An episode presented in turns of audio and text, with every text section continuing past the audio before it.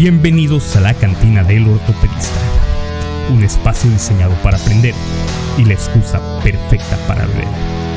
Porque ya ebrio, cualquier lección parece buena y cualquier pendejo parece maestro. Pide tu bebida favorita y relájate, que ya abrió la cantina del ortopedista. Sea usted bienvenido a un nuevo episodio de la cantina del ortopedista.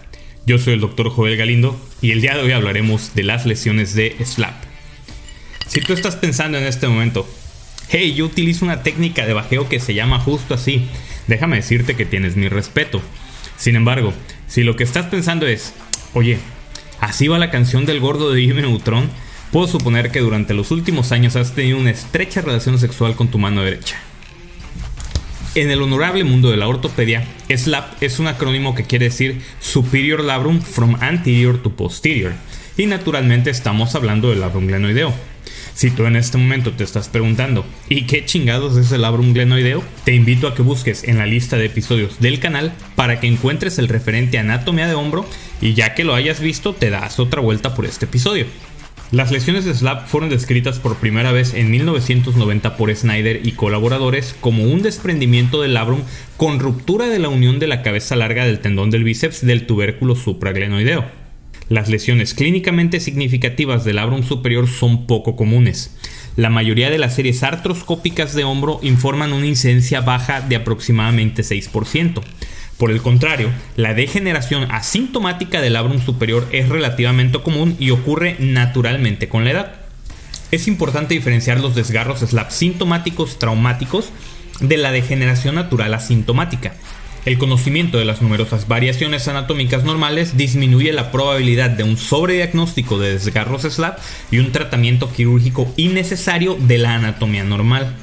Una técnica de reparación quirúrgica adecuada requiere comprender la función del ancla del bíceps y respetar el movimiento natural in vivo. Múltiples estudios biomecánicos proporcionan datos que apoyan el concepto de que la cabeza larga del bíceps y la inserción superior del labrum contribuyen a una mayor estabilidad de la articulación glenumeral en forma de estabilidad translacional y rotacional. La creación de una lesión de SLAP en un modelo cadavérico disminuye la estabilidad anterior del hombro al disminuir la rigidez torsional en la posición por encima de la cabeza. Otros estudios han informado un aumento de la traslación supero-inferior y antero-posterior en los rangos inferior y medio de abducción con una lesión SLAP, presumiblemente por la pérdida del desprendimiento del labrum superior con sus ligamentos glenumerales superior y medio concomitantes. En 1990, Snyder y sus colegas, que aparentemente no tenían otra cosa que hacer, clasificaron las lesiones SLAP en cuatro tipos. Ha habido numerosas adiciones a este sistema de clasificación desde entonces porque siempre hay güeyes que se quieren colgar de tu trabajo. Si no me creen, pregúntenle a cualquier residente del Magdalena de las Salinas que ha publicado un artículo y menciónenle las iniciales RT y ellos van a saber de qué estoy hablando. Las lesiones de tipo 1 tienen un deshilachado degenerativo, pero el labrum y el ancla del bíceps están firmemente unidos a la glenoides. Snyder informó una incidencia del 21% en su población de estudio. Al ser parte del proceso degenerativo, es más común en pacientes de mediana edad o mayores. Sin embargo, este tipo son una fuente posible pero infrecuente de síntomas clínicos. Las lesiones de tipo 2 son la lesión más común y representan un desprendimiento significativo del ancla del labrum del bíceps de la glenoides. Los ligamentos glenumeral superior y medio también pueden desprenderse, por lo que es importante evaluar la inestabilidad. Este tipo se ha subclasificado en tres grupos según el predominio del desgarro. Lesiones anteriores, posteriores y anteriores y posteriores combinadas. Los desgarros SLAP de tipo 2 con extensión posterior ocurren con mayor frecuencia en atletas más jóvenes, que lanzan por encima de la cabeza y pueden ocurrir por un mecanismo de desprendimiento.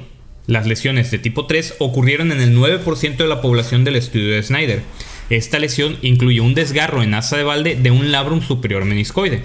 El ancla del bíceps es normal y está firmemente unida al resto del labrum y tubérculo supraglenoideo. Las lesiones de tipo 4 ocurren en el 10% de los pacientes y consisten en un desgarro en forma de asa de balde del labrum superior meniscoide con extensión del desgarro al tendón del bíceps. Se han agregado tipos de SLAP adicionales que describen varias extensiones del desgarro del labrum superior. La tipo 5 es una tipo 2 con extensión antero-inferior, o sea, una lesión de Valcard, de la cual hablaremos en otro episodio. La tipo 6 es una lesión tipo 2 con un flap inestable. La tipo 7 es una tipo 2 con lesión del ligamento glenumeral medio. La tipo 8 es una lesión tipo 2 con extensión posterior. La tipo 9 es una extensión circunferencial. Y la tipo 10 es una tipo 2 con extensión postero-inferior, o sea, un banca reverso. El diagnóstico de las lesiones SLAP puede ser difícil porque a menudo se asocia con patologías adicionales del hombro. La historia puede ser inespecífica y los pacientes informan dolor de hombro vago y prolongado o discapacidad que no mejora con el tratamiento conservador y se agrava con actividades por encima de la cabeza. El paciente típico es un hombre joven que describe un origen traumático o uno asociado con una actividad aérea crónica. Snyder y colaboradores reportaron una edad promedio de 38 años, siendo el 91% de los pacientes varones, las lesiones traumáticas a menudo ocurren con una lesión por compresión, como una caída sobre un brazo extendido o un mecanismo de tracción de la lesión por un tirón repentino del brazo. El diagnóstico físico de los desgarros de SLAP también puede ser difícil e inespecífico.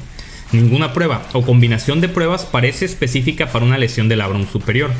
Los pacientes también suelen tener signos positivos de otras patologías debido a lesiones adicionales asociadas.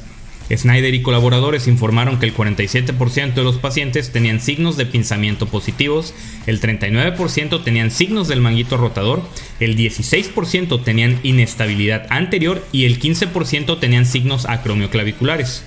Las pruebas que se usan comúnmente para diagnosticar la lesión de SLAP incluyen la prueba de Speed, la prueba de O'Brien, la prueba de compresión-rotación, también conocida como el crank test, la prueba de deslizamiento anterior de Kim y la prueba de carga del bíceps de Kim.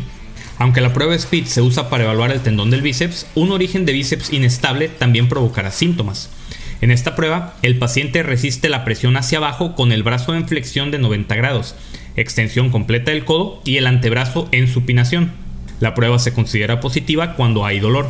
La prueba de compresión-rotación se realiza con el paciente en decúbito supino y se aplica una carga de compresión a la articulación glenumeral en forma axial y rotando el húmero para atrapar el labrum suelto dentro de la articulación. Se puede notar un chasquido doloroso con un desgarro. La prueba de O'Brien se realiza con el brazo en flexión de 90 grados y aducción de 10 grados. Se aplica presión hacia abajo contra resistencia con el antebrazo primero en pronación y luego en supinación. Una prueba positiva ocurre cuando se informa dolor profundo en el hombro con el antebrazo en pronación y se alivia con el antebrazo en supinación. La prueba de deslizamiento anterior de Kibler se realiza con el paciente sentado con las manos en las caderas. El examinador coloca una mano sobre el hombro afectado y la otra en la punta del codo. Luego, el examinador aplica una fuerza superior hacia adelante sobre el codo contra resistencia. La prueba se considera positiva cuando hay dolor en la parte delantera del hombro o cuando hay un clic en la articulación. La prueba de carga del bíceps de Kim se realiza con el paciente con el hombro en abducción de 90 grados, el codo flexionado a 90 grados y se hace rotación externa hasta que haya presión por el paciente. En esa posición se le pide al paciente que flexione más su codo aplicando resistencia por parte del examinador. La prueba se considera positiva si el dolor o la aprensión aumentan. Es importante examinar los signos de patología asociada. Además de los signos de inestabilidad, pinzamiento y desgarro del manguito rotador, la observación e inspección cuidadosas de la musculatura del hombro y las pruebas de fuerza pueden revelar otras lesiones como daño a los nervios. Notar debilidad y atrofia puede estar asociado con pinzamiento del nervio supraescapular por quistes ganglionares asociados con desgarros del labrum. Para ayudar al diagnóstico se puede ordenar una resonancia magnética la cual tiene una sensibilidad y especificidad de aproximadamente el 50 y 90% respectivamente, la cual aumenta con la adición de gadolinio para hacer una artroresonancia. Un desgarro SLAP se puede visualizar mejor en las imágenes oblicuas coronales con imágenes ponderadas en T2 o en T1 después de la inyección de gadolinio intraarticular. El hallazgo observado es una intensidad de señal entre el labrum superior lateral al borde glenoideo y posterior al bíceps. La artroscopía es el estándar de oro para diagnosticar desgarros SLAP. En última instancia, es necesaria una inspección minuciosa y sistemática de la articulación glenumeral anterior y posterior para diagnosticar un desgarro SLAP. Un ancla del bíceps inestable se desplazará cuando se tire y se aleje de la glenoide superior 5 milímetros o más. El tratamiento inicial debe incluir cese de actividades deportivas asociado a antiinflamatorios no esteroideos y terapia física con enfoque en disquinesia escapular y un programa de fortalecimiento del manguito rotador. Si el tratamiento conservador ha fallado y el paciente se mantiene con dolor durante más de 6 meses, entonces se recomienda la cirugía artroscópica. Existen básicamente tres opciones de tratamiento artroscópico, que son el desbridamiento, la reparación del labrum con el bíceps o la tenodesis del bíceps. El desbridamiento artroscópico estará indicado en las lesiones tipo 1, en las tipo 3 y en las tipo 4 que involucren menos de una tercera parte del tendón del bíceps. En las lesiones tipo 4 que involucren más de un tercio del tendón, la indicación será el desbridamiento o reparación del labrum más una tenotomía o una tenodesis del bíceps.